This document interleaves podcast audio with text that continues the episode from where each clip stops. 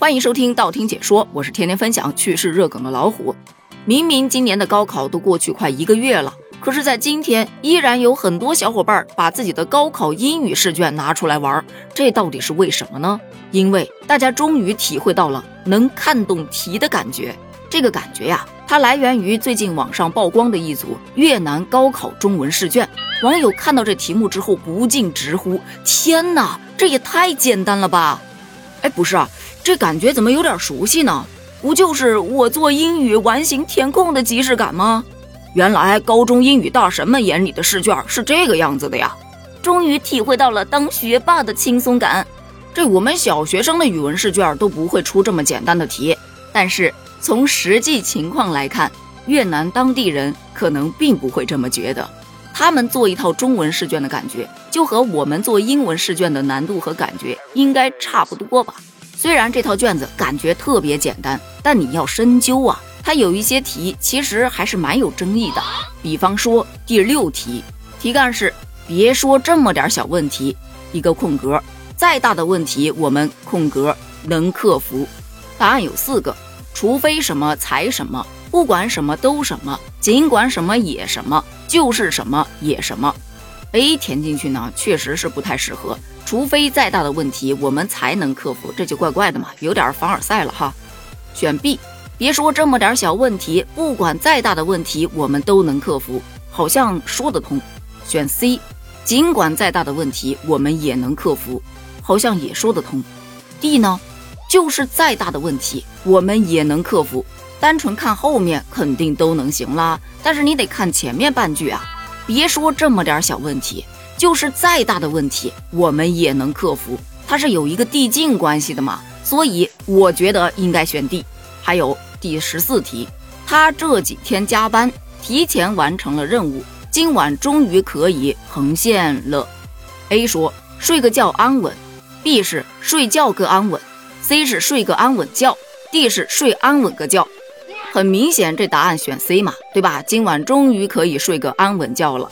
但有小伙伴杠啊，答案不止一个。咱说这个 A 是不是也能说得过去？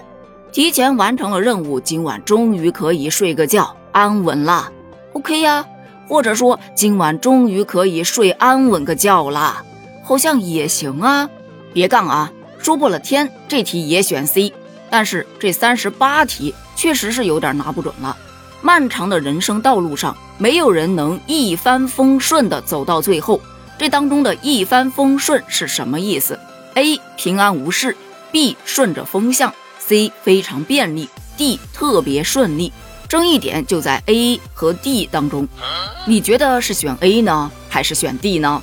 其实看完整张卷子，确实也不怪乎大家觉得特别熟悉。因为这试卷上的题型真的跟咱学英语的时候差不多。你看啊，上面有拼音题，说白了就对标咱们英语的音标题。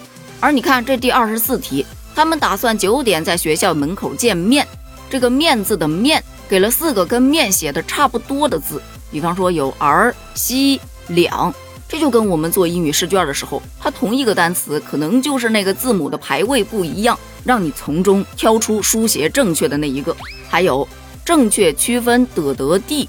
对于很多人来说啊，就跟英语当中用到 on、in、at 这三个常用介词分不清一样一样的。这越南的高考试卷火了之后，又有小伙伴分享了俄罗斯的高考语文试卷，原因无他，能够看懂别国的高考外语试卷，这感觉真的很好。同时也有人问了，怎么其他国家都在学中文的吗？那可不嘛，没听过那首歌吗？全世界都在学中国话，差点就给唱出来了。那可是要版权的。咱就是说呀，其实中文是联合国六种工作语言之一。有一组数据，截至二零二零年底，全球共有一百八十多个国家和地区开展中文教育，其中有七十多个国家将中文纳入到国民教育体系。外国正在学习中文的人数超过了两千万。累计学习和使用中文的人数接近了两个亿呀！以前看过一个段子，说咱汉语是目前世界上最难学的语言之一，也就是身为本土人，咱们已经轻轻松松地掌握了世界上最难学习的语言之一了，赢在了起跑线上了，有木有？